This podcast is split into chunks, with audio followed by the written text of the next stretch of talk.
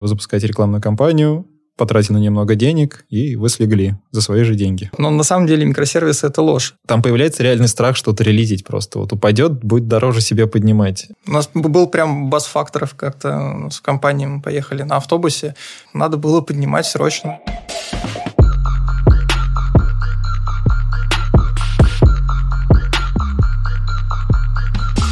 Привет, это «Релиз в пятницу», подкаст от команды ТМВ.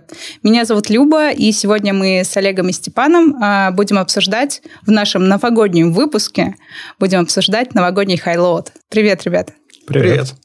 Представьтесь, пожалуйста, и расскажите коротко, чем вы занимаетесь. Меня зовут Степан Матренин. Я работаю в компании iGoods на позиции лидирующего DevOps а, а, занимаюсь вопросами инфраструктурами и там, где у нас разработка соприкасается с ней, соответственно. Компания наша занимается доставкой продуктов из магазинов, торговых а, точек по э, местам их потребления, скажем так. А, и, естественно, что под Новый год у людей не хватает времени ходить по магазинам, не хватает времени там готовить и так далее. И, естественно, что все а, сервисы, которые занимаются доставкой продуктов, еды и так далее, они испытывают в этот период а, достаточно высокие пиковые нагрузки. Особенно это ясно видно там на 30-31 декабря, когда все затыкается прям очень капитально. Меня зовут Олег Филимошин, я работаю в TimeWeb. А, на позиции архитектора облака. А, у нас с нагрузками не только под Новый год, наверное, как и у вас. А, обычно это в праздничные дни и прочее. У нас там специфика нагрузок немножко другая, но тоже можно назвать хайлоудом. Давайте обсудим, а что вообще считать хайлоудом? Хайлот – это когда у тебя сервак лежит. Вот это хайлот. А там уже как бы сколько к тебе конкретно пришло пользователей, это на самом деле не важно, потому что у тебя может быть 10 пользователей, но они убер важные, а у тебя, например, аналитическая система большая и сложная, и для тебя 10 пользователей будет э, сильный хайлот. А может быть у тебя там 10 миллионов пользователей, у тебя все в облаке или частично в облаке. Вот. И все это тоже в какой-то момент может переходить в highload, когда уже там все показатели за пределами красной зоны, и вы не справляетесь. Вот это называется highload. И с этим, соответственно, нам надо каким-то образом жить. Как-то это дело нивелировать, исправлять, э, докупать серваки срочно, быстро править код и так далее, для того, чтобы как-то исправить и перестать быть highload ом. А можно как-то предсказать highload и подготовиться. Вот, например, э, в сервисе доставки продуктов кажется, что это такая очень очевидная история, что вот примерно там за неделю люди начинают закупаться продуктами, они начинают себе заказывать доставки большие, и вот, казалось бы, мы можем примерно спрогнозировать, что там будет, и почему мы не можем везде там солому постелить себе, заказать 10 тысяч серваков, вот, чтобы все прям э, железно было? Есть статистика, э, которую можно собирать там, допустим, пару лет. Ну, и uh-huh. там уже видно, когда плюс-минус э, происходят всплески, там по праздникам, э, в Новый год также, в начале сезона, когда люди из отпусков выходят. Вот. Но бывает еще и нагрузки достаточно непредсказуемыми. Это когда, например, маркетинговая какая-нибудь компания очень хорошо сработала, стрельнула, и ты это, в принципе, Мог предположить, но, скорее всего, не ожидал, как это сработает. Очень часто такая ситуация бывает, когда вы запускаете рекламную кампанию, потратили немного денег, и вы слегли за свои же деньги. Немножко обидно в этот момент. А про подкладывание соломы, ну, наверное, большинство поэтому в облака и уходит, потому что закупаться железом на опережение, когда 80% времени у тебя будет стоять в простое и не работать, э, кажется не всегда разумным. В облаке как раз-таки тебе позволяет динамически получить ресурсы, сколько тебе нужно, и заплатить только за их использование. В этом плане облако как раз позволяет лучше бороться с э, резкими нагрузками, непредсказуемыми. Да, э, есть такой момент, что действительно бывает так, что ты можешь по историческим каким-то метрикам э, рассчитать, но ну, то есть есть какие-то знаковые там пиковые дни типа Нового года, там перед э, майскими праздниками, например, что-то в таком духе. Э, но зачастую, на самом деле, тебе надо просто понимать, как у тебя меняется структура твоих метрик мониторинга, то есть когда они начинают ползти вверх, когда они начинают, перестают быть нормальными, когда они становятся аномальными. Потому что зачастую э, ну, нагрузка, которая дается, она там может быть плюс-минус одинаковая, если действительно нету какого-то взрывного роста из-за маркетинговой кампании, из-за того, что там поменялись условия доставки, например, или какая-то акция, или что-то еще случилось. А зачастую нагрузка растет просто в силу того, что у нас поменялся код и появилась некая новая функциональность. И вот это бывает э, внезапно, неожиданно и так далее. И не всегда оно связано с тем, что сегодня деплой, а, допустим, там через полчаса у тебя нагрузка, она может возникать постепенно, она может э, расти там день, два, три, и очень плавно в какой-то момент ты выходишь на пик, и, соответственно, оказываешься в ситуации, когда надо что-то срочно делать. И действительно, в этой ситуации э, очень хорошо иметь возможность оперативно нарастить мощности, увеличить их э, скорость, э, как сказать, увеличить их количество. Да, но, к сожалению, ну, облака тут не, не панацея, потому что самая главная ключевая проблема нагрузки, которая ложится у тебя, э, как правило, там 98 89%. Это нагрузка на базу данных. И ты ее так масштабировать ну, можно завалить ее процами, можно завалить ее объемом памяти, э, но в конечном счете ты упрешься в диск, а диск даже в облаках, по-моему, масштабируется ну, так себе. вот. Ну, то есть в зависимости от технологии, но все равно это э, вот это самое узкое э, место, в котором все спотыкаются. И, естественно, надо когда готовишься, то есть особенно важен момент подготовки к нагрузке, то есть когда ты понимаешь, где у тебя узкие места, и начинаешь их устранять. То есть подкладывание солома, оно начинается с того, что ты анализируешь. Вот у меня пользовательская история, вот он в ней делает там 30 запросов к базе данных, например. Они работают с такой скоростью. Можно ли это дело оптимизировать? Нет ли где-то здесь там лишних 3, 5, 4, 10, 20 запросов, которые можно оптимизировать и увеличить скорость их работы или вообще их убрать и так далее. То есть, ну, вот э, с этого начинается работа по подготовке, наверное, к хайлоду. Вот ты упомянул, что э, зачастую узким местом является база данных. Насколько DBA сможет стать э, помощником вот в этой истории, если какие-то части, может быть, вынести? Тут вопрос как раз-таки про баз данных как сервис в облаке, когда предоставляется. Честно говоря, я не так много имел с ними опыта. Это адски удобно. Это потому, что с тебя снимает просто массу операционных расходов. Но как пользователь вот с любыми этими историями ты в какой-то момент чувствуешь себя немножко беспомощным. Ты отдал, и, соответственно, если там что-то не так, то ты полагаешься на техподдержку хостера. Вот. Особенно это сильно сказывается в ситуации, когда у тебя хостер там не такой крупный, вот, и даже у крупных хостеров это бывает, и проблема всеобщая, да, то есть, например, там хранил, хранилище начинает подтормаживать, оно подтормаживает целиком у всех клиентов, но для всех клиентов это по-разному как бы э, сказывается, да, там на, на ком-то 10 миллисекунд задержки это там вообще ни, ни о чем, а для кого-то это уже пипец как много, потому что у них там другие тайминги совершенно. Вот. И в этой части вынос базы данных в облака, ну, это такое решение. С моей стороны, смелое. А, ну, тут на самом деле есть м, психологический момент. Чаще всего, когда ты просишь э, того, кто создает базы данных или администрирует баз данных, создать тебе 10 баз данных под каждый микросервис, ну, по идее, ты размазываешь нагрузку, и отказоустойчивость у тебя лучше – ну, то есть падение одной из баз данных, ну, во-первых, ты можешь масштабировать каждую из баз данных отдельно, то есть у тебя вряд ли будет плавная нагрузка на все. Вот, как раз-таки чаще всего, когда ты приходишь к админам, и у тебя своя собственная база данных где-то развернута, они тебе предлагают табличку добавить или баз данных на этом же движке завести. Ну, собственно, это все тянет за собой а, то, что у тебя там кластер огромный собирается, который потом обновить страшно, тяжело, ну, просто реально страшно и тяжело. Когда у тебя маленький баз данных в облаках, ты можешь э, их легко создавать, легко э, скейлить, ну, чаще всего легко скейлить. Вот. И это можно достаточно неплохо спасаться от нагрузок, ну, либо хотя бы их локализовать.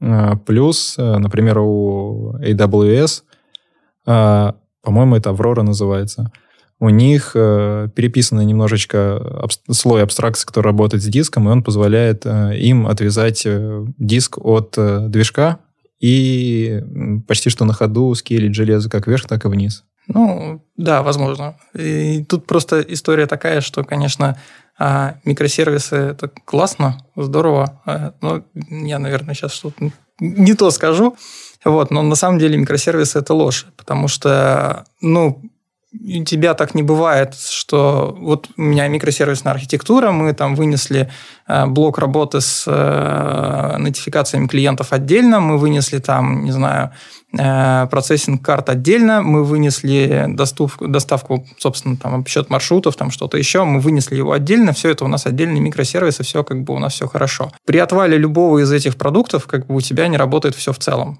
Ну, то есть ровно так же, как в монолите. Просто преследуются немножко другие задача. То есть микросервисная архитектура не является, с моей точки зрения, более отказоустойчивой, чем а, монолитное целое. Она не является более масштабируемой, наверное, ну, с моей точки зрения, потому что вот это размазывание сервисов, какая разница? Ты запускаешь процесс, который способен обработать любое количество любых задач, любых методов там, и так далее на 10 серверах. Или ты запускаешь 10 серверов, каждый своим уникальным микросервисом.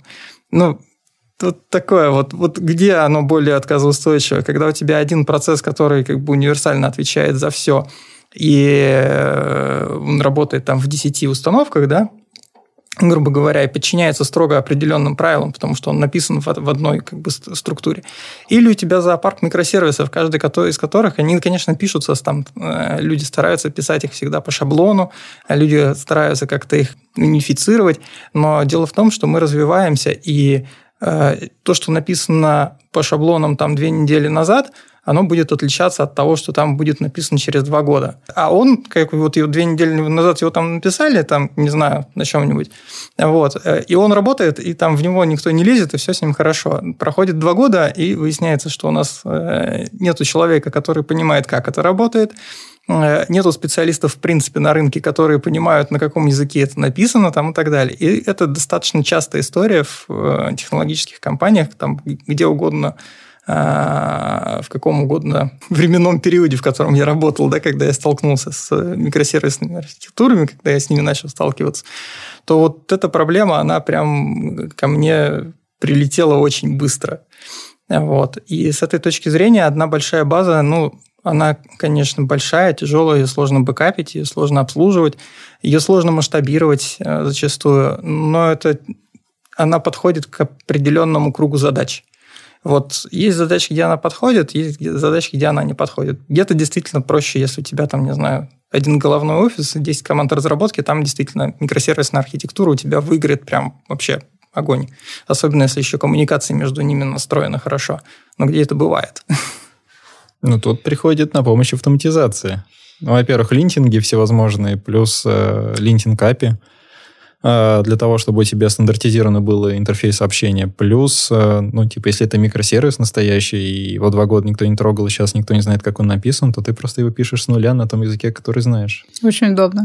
Ну, как вариант, это крайний случай. Когда у тебя монолит написан на языке, который никто не знает, тут уже больше проблем. Ну, так не бывает, как правило, все-таки. Да, бывает. ну, нет, ну, бывает, конечно, да. Там команда разработки уволилась вся целиком, э, и прошло полгода, пока собрали новую. Да, это, конечно, действительно бывает но это уже прям какие-то а, совсем пограничные случаи все-таки. А чаще бывает такая история именно. Компания там вроде как живет, вроде как там есть костяк разработчиков, которые там все-все-все тянут, а вот из чего все это дело на самом деле построено, ну, понятно, не с первого взгляда. И линтеры в этом плане, ну, такое прям, ну, они, к сожалению, как любой текст, программирование – это все-таки отчасти творчество, да, потому что любую задачу можно решить там с применением разных э, лексик, э, морфем там и так далее, там, словооборотов, как это назвать еще. Вот. И это прям проблема там линтером не обойдешься, к сожалению. Вот, потому что если есть философия какая-то определенная, мы поддерживаемся там наследованием интерфейсов, э, методов там, и так далее, тогда, ну, да, все окей. А когда это так передается, еще и команда размазана, ну, очень сложно. Слушай, а можешь рассказать тогда, как у вас организовано Вайгудс? Кажется, что ну, не, не микросервисами или... Мы в таком промежуточном состоянии, а, когда у нас есть части, которые а, написаны в микросервисной архитектуре, и отдельные команды ими занимаются, да, и есть монолитный продукт, монолитный проект, в котором а, уже крутится достаточно большое количество бизнес-логики. Из этого монолита потихоньку все выносится в а, отдельные кусочки. Вот. Но, естественно, вот мы сталкиваемся с такими проблемами, о которых я говорю, да, то есть угу. это и наследование в плане разработки, и то, что ты запускаешь, как бы, то есть э, монолит, который можно запустить в 10 инстансах, ну, как правило, вот микросервисы их там так не получается. Ну, точнее, не то, что не получается. Э, накладные расходы в итоге получаются чутка повыше. Ошибка в одной строчке кладет весь сервис целиком. Э, ну, это да. В это, монолите это есть. как раз-таки это проблема. Поэтому вообще тут, наверное, хорошо поговорить об архитектуре. Да. А, есть Kubernetes чудесный, который всем нравится, но мало кто им до сих пор пользуется, либо понимает. Мы пользуемся. Это здорово, мы тоже наконец-то переехали туда. Вот в Кубер перетаскивать монолит особого смысла нет. Ну, не скажи. Вопрос же в том, что именно перетаскивать. То есть перетаскивать туда базу данных, например, ну, действительно, наверное, не стоит в любом случае практически. Э, проще тогда действительно на, на менеджет кластер уйти постгревый. Если мы говорим про сами по себе приложение, то почему бы и нет? Ну, это же просто приложение. То есть вопрос... Э, в чем, в чем монолитность монолита? Вопрос Большая кодовая база, да, выполняющая много работы. Много, много работы, и, соответственно, у нас есть много процессов, которые можем распределить по разным подам, по разным контейнерам, и вот, вуаля, мы не трогали кодовую базу, но у нас получился это псевдомикросервис. Вам, это вам повезло, сеть на PHP написано. Ну, да. Но вообще, начинается все с точки зрения подготовки хайлоуда как минимум с архитектуры самого приложения, чтобы оно гипотетически могло скейлиться в случае, если что-то где-то упало, оно могло не висеть по тайм-аутам, а, ну, то есть fail толеранс минимальный. Готовность к тому, что его можно размасштабировать, то есть чтобы не было конфликтов, когда поднято два процесса, два инстанса, два воркера, без разницы, как это называть, чтобы Поток они там... безопасность. Да, если копать глубже. Ну и, в принципе, готовы к тому, чтобы переехать в облако, в э, Kubernetes, э, да хоть на бар метале запускать без разницы. Как минимум, если это сделано, плюс еще обвешаны метриками. Что такое готовность к облаку? Выполнены все чудесные условия. Вспомнить бы, как это, блин, 12 правил. Да, 12 факторов. Да. Да-да-да, выполнены. И уже неплохо. На самом там деле больше уже придумали. Ну вот там все обрастает как-то сложностями. с, каждым, с, каждым, с каждым годом все это становится все сложнее, а как бы основополагающий КИС принцип, он как-то все людьми забывается. Что за факторы? Это собранные 12 факторов для Cloud Native приложений, правила которых стоит придерживаться для того, чтобы это все более-менее нормально могло масштабироваться и ехать в облако.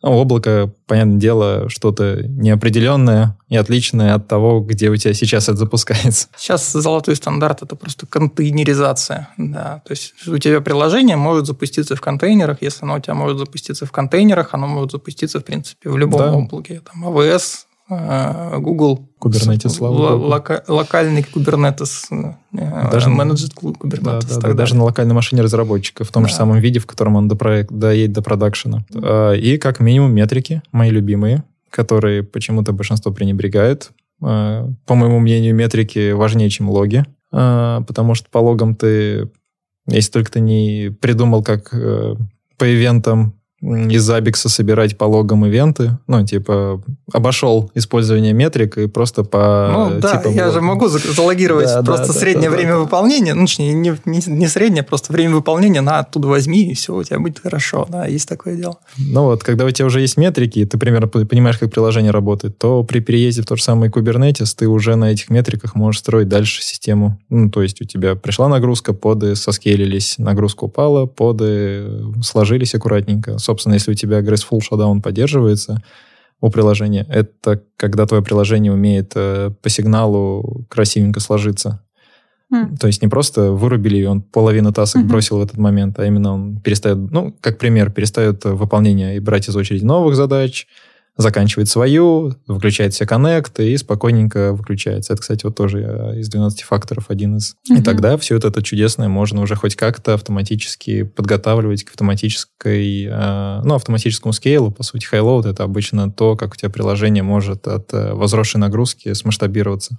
А как происходит автоскейл нод? прекрасно есть Kubernetes, ну, который нет, менеджмент Kubernetes, который в облаке, где за тебя cloud-провайдер следит за общей нагрузкой по выставленным трэшхолдам и для тебя подкидывает виртуалочки с развернутыми. Но это...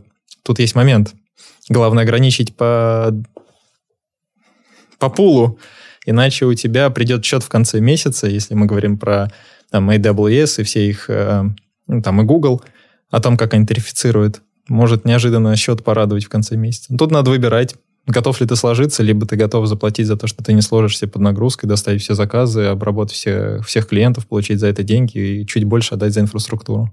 Ну, вопрос, чтобы, да, там счет не превышал выгоду в конечном итоге. А, вы начали говорить про чек-лист условный, что нужно подготовить с точки зрения архитектуры, а какие еще есть уровни подготовки к хайлоуду? Ну, собственно, мы, а, когда проговариваем вот этот момент, а, у нас четыре уровня, которые мы выделили. А, первый уровень – это application сервера, то есть а, мы понимаем, знаем, репетируем, как мы будем их масштабировать в случае отказа или необходимости, соответственно, масштабировать. Это самая легкая, наверное, часть, потому что запустить несколько экземпляров приложения – это, в принципе, ну, несложная техническая задача. Второй момент – это подготовка базы данных, это ее анализ на э, предмет того, как она работает сейчас, вот, и оптимизация процессов, которые там на нее завязаны. Да, то есть сокращение количества запросов, сокращение длительности их выполнения там, и так далее. Третий вопрос, это который у нас э, возникает, поскольку мы в таком достаточно гетерогенной инфраструктуре, скажем так, да, то есть у нас есть части, которые работают application сервера, и базы данных, и контейнеры, и Kubernetes, вот, то, соответственно, это планы всякие разные по тому, что мы будем делать в том случае, если нам перейдется переезжать на другой менеджер кластер, там, и сколько это времени у нас займет, и что для этого понадобится сделать. Вот. Четвертая задача – это 5, 5 задач, получается, 5 блоков. Четвертая задача – это подготовка э, к тому, что ляжет кто-то другой. Вот это на самом mm. деле самое mm-hmm. пипец неудобное. Вот, потому что как бы у тебя есть там, не знаю, какой-нибудь сервис по доставке нотификации пользователям, это очень важно, потому что иначе они не могут зайти. Вот, он у тебя один, а, соответственно, ты завязан на него, и если там с ним что-то случится в силу там новогодних праздников или э, там Facebook и на memory, вот, да. А, вот. То, в общем, ты будешь сидеть ровно столько, сколько поддержка этого сервиса будет решать вопрос, потому что, как правило, интеграция, она ровно одна, работающая, устраивающая бизнес, там, переходить срочно на какую-то другую никто не готов. Вот. И следить за этими товарищами тоже надо пристально и оперативно как бы реагировать на то, что там случилось, чтобы хотя бы понимать, то есть не, не создавать нервотрепку всем окружающим, а мы не понимаем, почему у нас там не приходят сообщения. Вот. И самый последний пункт – это, наверное, а, как раз-таки маркетинговые компании, рекламные кампании, акции в конце месяца, давайте быстренько сделаем что-нибудь. Вот, то есть э, этот момент, который, которого, конечно, хочется избегать, но не всегда получается. Но вот как бы, ну, тут надо просто диалог вести нормальный, внятный. Mm-hmm. Говорить, что там, о, ребят, ну давайте, вот мы как бы привычно знаем, что где-то здесь у нас кочка. Давайте не будем на ней подскакивать, вот, а остановимся, перешагнем и поедем дальше. Вот. И, ну, как бы это важный момент. А, слушай, ты сказал, что как раз есть сервисы, от которых ты в том числе зависишь. А бывают такие кейсы, то есть возмещается ли какой-то ущерб, если ты пострадал из-за как того, что правило, лежал это настолько несущественно, что об этом даже не стоит говорить. То есть даже публичные облака, любые, это засада. То есть на самом деле ни один клауд-провайдер не дает а, гарантии, что ущерб будет возмещен больше, чем ты потратил денег на него, а получается так, что это рискованное вложение. Я вкладываю, чтобы у меня сервис работал, там, не знаю, в течение часа, вот. Но это очень важный час, я за него там заработаю 10 миллионов, грубо говоря. Я трачу на этот час, там, не знаю, тысячу рублей, условно говоря. Вот, мне, я не получу прибыль в 10 миллионов, я э, получу возмещение в 1000 рублей. Ну, как бы мы понимаем, конечно, что это приятный моральный бонус. Вот, но я, честно говоря, предпочел бы, чтобы эти деньги тратились на то, чтобы поддержка а, быстрее, эффективнее отвечала на, на запросы и давала обратную связь онлайн. Вот это самое томительное, когда работаешь с, публичными облаками, любыми. Ты отправляешь запрос, у меня не работает. А, и дальше ты как, не знаю, как какой-то там чувак в храме сидишь и думаешь, когда же, когда же снизойдет благодать, когда же там эти ребята ответят, когда они починят. Они через полчаса задают уточняющий вопрос. вот, то есть, если бы, э, то есть, не было возмещения, там, допустим, а был бы вообще онлайн работы поддержки, я понимаю, что это не всегда классно, вот, не всегда возможно, но это было бы прям вообще, я в такой сервис влюбился. Могу рассказать cool story когда да. мы работали с тобой в одной компании, занимающейся интернет-рекламой, большая часть бизнеса зависела от внешних сервисов. Как раз-таки, например, почтовая рассылка у нас всегда был э, резервный э, провайдер отправки писем, и мы обожглись один раз, и нам это сильно помогло, что у нас был запасной. Один зарубежный сервис очень популярный, просто в течение трех дней не признавал проблему, что письма не уходят. Все, что они сделали, это через четыре дня сказали, ну, мы деньги за неотправленные письма вам вернем. Ну, спасибо, 4 дня клиенты не получали писем. Причем никакого оповещения, никакого способа понять, что что-то не уходит. То есть мы после этого ввели чеки, когда мы сами себе письмо отправляли и проверяли, что отправили, пришло, отправили, пришло, отправили, не пришло, отправили, не пришло, переключаемся на другого провайдера. Mm, автоматически. Да, то есть вот такой вот механизм а, как раз-таки позволяет как раз-таки подстелить соломку, а, угу. Причем, вот я тут еще вспомнил момент, что Highload бывает разный. В той же самой чудесной компании Highload был в обратную сторону. Нам клиент присылает один запрос, а мы должны по всем рекламным кампаниям, по всем разным аккаунтам пройтись. Это мы создавали нагрузку на рекламных провайдеров, поставщиков. Так что как раз-таки была другая специфика, как большой объем данных собрать за приемлемое время. И это тоже обратная сторона Highload. То есть обычно привыкли, что на тебя идет э, нагрузка, а тут мы ее генерировали, нам нужно как-то было ее распределить, исправиться и дать ответ пользователю. А насчет облаков, ну, тут можно в, у двух провайдеров хоститься, тогда проблема одного не повлияет на второго, разные регионы и прочее. Везде Приходите надо... в таймвеб. Да. Везде нужно Усложнение сложности N, да. Но это, наверное, утопично верить, что у тебя будет какой-то провайдер, в котором ты не столкнешься никогда с проблемами. Да. Плюс очень часто, чем сильнее и специфичнее у тебя задачи, тем реже твои кейсы всплывают у провайдера. То есть вот с базами данных и менеджмент очень часто бывает, что в каком-то узком, при узком кейсе, который нужен только тебе, ты куда-то уперся. Естественно, техподдержка не очень спешит тебе ответить, потому что, ну, при большом потоке клиентов это не типичный запрос, и найти, в чем дело, тоже очень сложно. Поэтому в облаках, в принципе, как таковая техподдержка считается как э, последняя надежда, когда уже совсем ничего не понятно, что происходит. Фух, давайте немножко переключимся э, с темы инфраструктуры и прям чего-то такого технологии и всего сложного переключимся на процессы, на разработку. А, есть такой вопрос. А, релизы — это больная тема во многих компаниях в любое время. И это всегда часто очень риск для системы, которая работает. То есть релиз может обрушить условно все, что угодно, поэтому нужно настроить правильную систему релиза и проверки, в общем-то, того, что вы деплоить. Вот как, а, как правильно организовать это в предновогоднее время, чтобы не упасть, когда нагрузка буквально практически 24 на 7?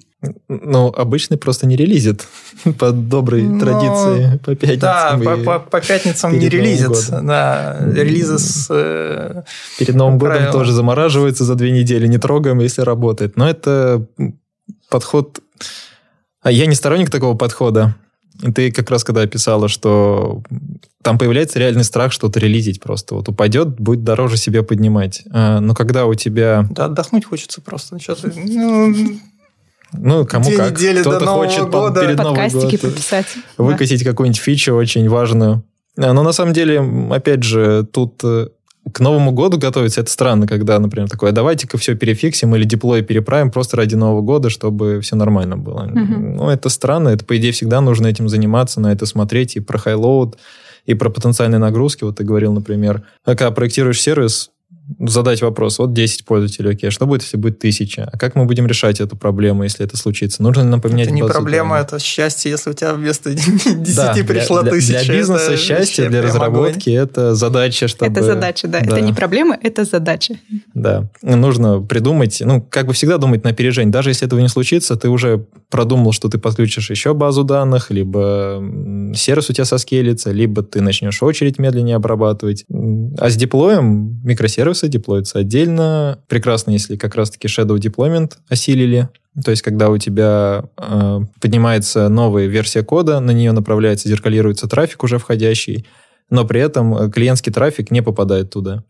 И таким образом ты можешь как раз выявить случай, когда где-то появилась ошибка, утечка памяти или еще что-то появилось, но это ты выявишь под э, реальной нагрузкой, но клиенты об этом даже не узнают и не пострадают. То есть вот такие вот, я бы не сказал, что это современные подходы, они просто вот массово начинают приходить, потому что требования бизнеса уже к отказоустойчивости растут, ну и плюс SLM все уже начали как-то как минимум хвастаться, а как максимум придерживаться их. А, вот, и поэтому много есть подходов разных, которые можно реализовать для того, чтобы попытаться избежать таких штук. Плюс, когда ты не боишься деплоить маленькими частями, ты и чаще, скорее всего, это будешь делать. И для бизнеса хорошо, и для пользователя неплохо, и сервис-доступность э, Э, тоже, ну, стабильный. разработка не кукует, пока тестировщики тестируют. Да. И не ждут, пока у них, знаешь, деплоится, билдится, катится. Ну, в целом, да. То есть, главная задача это не то, чтобы не, не готовиться к, а просто релизить. Если ты делаешь это постоянно, если ты, у тебя этот процесс откатанный, то, ну, в принципе, в 31-го выкатить релиз не вредно, не полезно. Вот. Единственный момент такой, что, ну, действительно лучше как бы, если ты выбрал какое-то расписание, какой-то механизм, вот, то лучше его придерживаться, а там не бахать, я не знаю, о, давайте перед Новым годом поднимем мажорную версию, вот, чтобы в Новый год войти с мажорной версией. Вот. И вот, как правило, такие идеи, они вот приводят к факапам. Как да. Новый год встретишь, такое проведешь. Новый год, новый мы. Так у меня реальный случай был, когда на корпоративе новогоднем упавшую инфраструктуру поднимали с ноутбуками. А, не только у тебя. Да, это, собственно, у всех такая история. Да. У нас был прям бас-факторов как-то с компанией мы поехали на автобусе, вот, и там в этом бас в этом, в этом автобусе как бы там собрались все, все админы, которые были в наличии в этот момент. Все факторы сложились. Да, вот, и, соответственно, а, надо было поднимать срочно. Вот, естественно, что как бы у нас был с собой ноутбук, модем, человек, который был дежурным. Ну, а что, нет, ну там много-то не надо было, там просто было много советчиков, как бы парное администрирование, это и не только За парные, счет, да. да. Справились? Ну, не, ну, мы же профессионалы. Ну вот, истории всякие бывают. Ну, собственно, да, не надо бояться релизить. Собственно, если подумать про SRE практики, которые тоже как бы приходят в наш мир, то манки тестинг, манки деплоинг, всевозможные слова от слова манки, которые э, техники, которые рандомно что-то гасят, э, либо люди, которые гасят, и это контролируемо происходит. если ты выключил, и это отработало ожидаемо, все хорошо, ты молодец, твоя инфраструктура готова. Если ты выключил что-то, повалилось где неожидаемо, ты хотя бы знаешь, что ты выключил. То есть в случае, если это боев... в боевых условиях что-то упадет, то тебе сначала надо найти, что упало. А там чаще всего каскадом все тянется. Давай еще раз про манки тестинг. Э, что это, что это такое? Я, наверное, больше не про манки тестинг именно, а, а про именно аварийные тренировки Яндекс э, про это еще лет, наверное, 8 назад открыто говорил, э, когда они э, для своей инфраструктуры просто тайно выключает один из дата-центров и смотрят, как все на это отреагируют, как инфраструктура себя поведет, как люди отработают.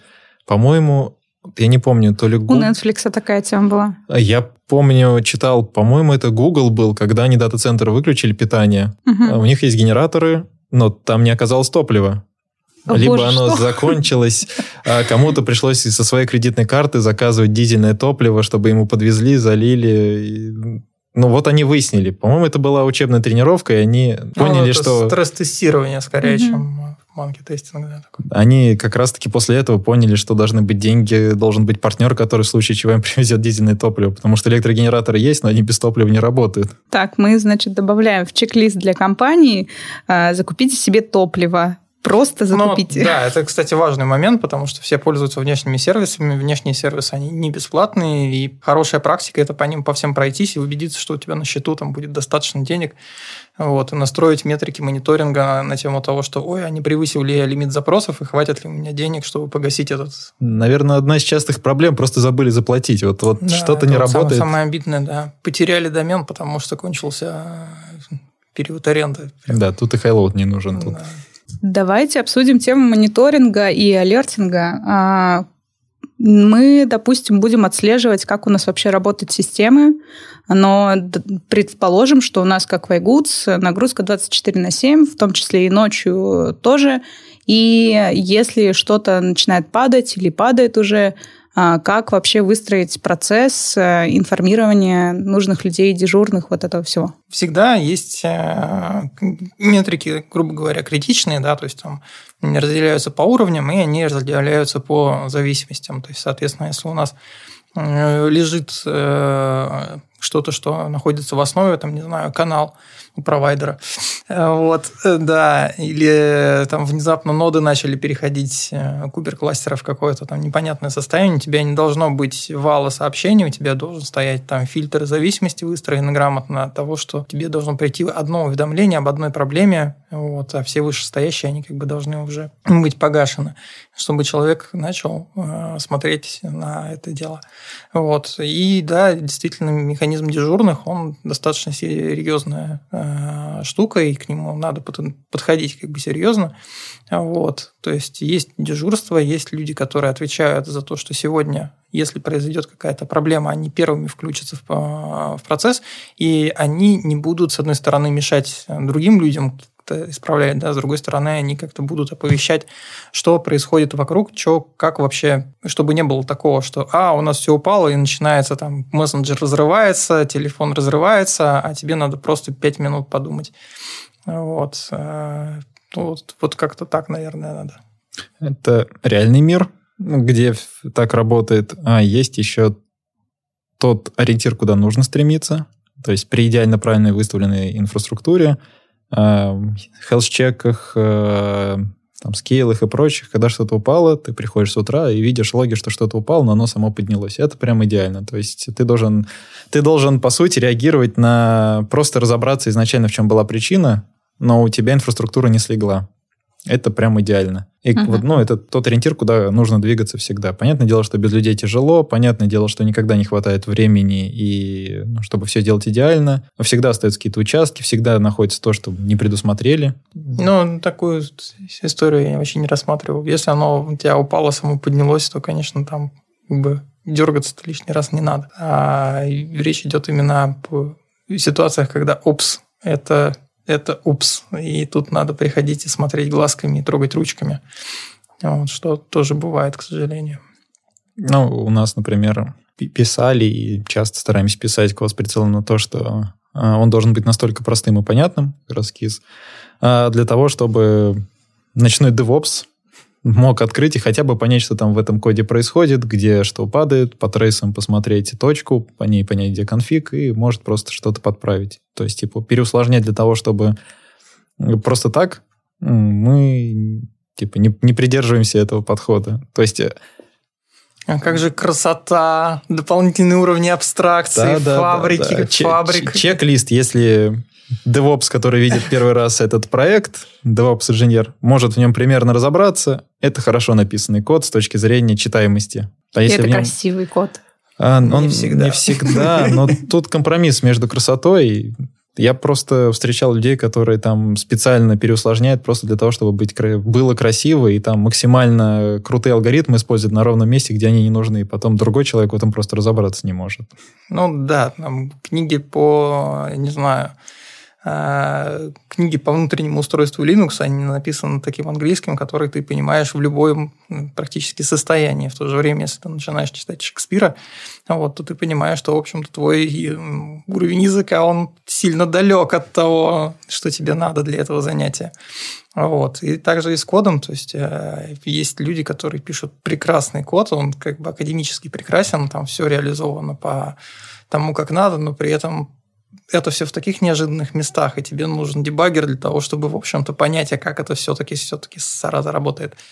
Вот. Но тут действительно, если, если есть такой принцип, посмотри, это нормально, вроде я понимаю, это хорошо. Самое это простое. Этого человека просишь через месяца два рассказать, как оно работает, и если он сам не может объяснить в своем же коде, что происходит, хороший повод предложить Red ему, да, flag. да, предложить переписать ему то, что он тут написал. У меня просто случай был, у меня, собственно, коллега из команды написал очень красивый код. Прям вот по книжкам. Правда, он на, через два дня попросил объяснить, как работает построчно, и он там уже поплыл.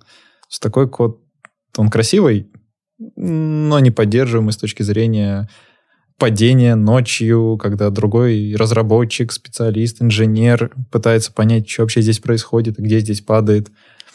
Поэтому как раз-таки с прицелом на отказоустойчивость лучше прописать попроще. Это тоже относится к хайлоду напрямую, потому что в хайлод это когда у тебя что-то упало, тебе надо быстро это дело поднять. Угу. Вот, и если ты понимаешь, как это дело поднять, то, в общем, это классно. А если нет, то но вот насчет э, понимаешь, насколько сил куда бросать, тут вспоминается сразу те же самые сырья практики, когда вы внутренние э, свои сервисы тоже э, важность их SLA измеряете, и дальше уже от этого отталкиваетесь, то есть э, насколько он важный, насколько в нем нужно вкладываться э, в архитектуру, в отказоустойчивость, э, плюс вы ее меряете и смотрите, попадаете ли вы во внутренние ожидания, потому что другая команда использует ваш сервис тоже, может ли опираться на ваш SLA. Вот, а дальше оставшиеся процент бюджета ошибок вы должны потратить на улучшение своей инфраструктуры. То есть, если ваш сервис должен работать отказоустойчивость у него, ну, типа 5 минут в году, то эти 5 минут в году ты должен, если они у тебя скопились, ты их должен потратить на то, чтобы протестировать, а, что будет, если он упадет, а что будет, если ты конфиг на горячий поменяешь, ну, всевозможные кейсы. Если у тебя сервис менее важный, где-то там, может, и час, то нужно час потратить, потому что ты уже сказал, что твой сервис, вот стабильность его вот такая, дальше это все бонус. Ну и классно, как в деньгах можно посчитать, сколько простой э, стоит. Там сразу ну, понятно становится. Давайте итожить тогда. А, мы обсудили, что а, для того, чтобы подготовиться к новогодней нагрузке, нужно подумать о разных уровнях как раз. Первый уровень — это архитектурный. Я бы сказал, архитектура самого кода. Ага, архитектура кода, что, во-первых, изучите, насколько понятно у вас написано ваше приложение, а, и помните об этом не только перед нагрузкой, но и в целом всегда. А, потому что э, разные эксцессы могут произойти в любое время, а, и справляться в общем, время – деньги, и чем быстрее ваши инженеры смогут разобраться с тем, что там вообще написано, тем меньше денег вы потеряете в случае какого-то простоя. Вторая мысль, которую мы хотим донести, это то, что нужно настраивать мониторинг, нужно следить за тем, что у вас происходит с вашими системами и настраивать правильный, а, правильную систему алертинга не пишите всем подряд, не делайте такую систему, где никто не знает, что кому писать, и это только замедляет время как раз поднятия ваших, ваших приложений, поэтому это не очень эффективный способ. И дальше инфраструктурная часть самая важная. Мы еще забыли про балансировки всевозможные рассказать ну, и прочее. Это подразумевается по умолчанию. Хитро. Да. Очень важная часть организационная, когда у тебя есть четкий, понятный, э, ответственный человек, который понятно, что делает, и вообще в целом есть план, которому можно следовать, да, то есть не, не, у меня была какая-то стратегия, я придерживался, да, вот, это, как правило, так работает. И на самом деле у тебя должен быть просто сценарий, который ты должен прекрасно понимать, что я там в такой ситуации звоню этому, в такой ситуации я решаю вопрос сам, вот, а все входящие коммуникации, они, например, замыкаются через меня, чтобы не было испорченных телефонов и каких-то обходных вариантов. Ну, регламенты, инструкции, как действовать. Еще угу. очень важно э, обязательно разбирать такие ошибки, результаты их писать постмортемы.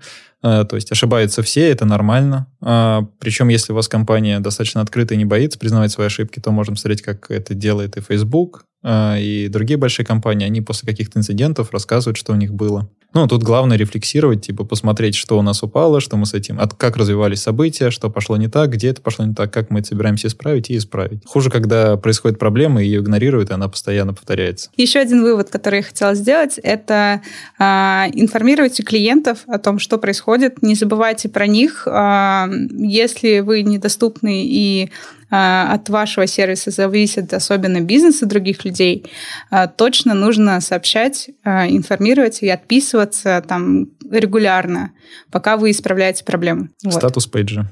Да. Желательно публичные. Желательно, чтобы они работали, не всегда был зелененький свет, и все у нас окей. Просто, просто СВГшка зеленой лампочкой. А еще да, свой статус пейдж на другом домене разместить от греха подальше, чтобы не было как с Фейсбуком. Да, ну, кстати, да. Супер, это все, что мы хотели обсудить. Получился очень, мне кажется, информативный выпуск. Спасибо вам, что пришли, пообщались со мной. Спасибо. Спасибо. Всем пока. Всем пока.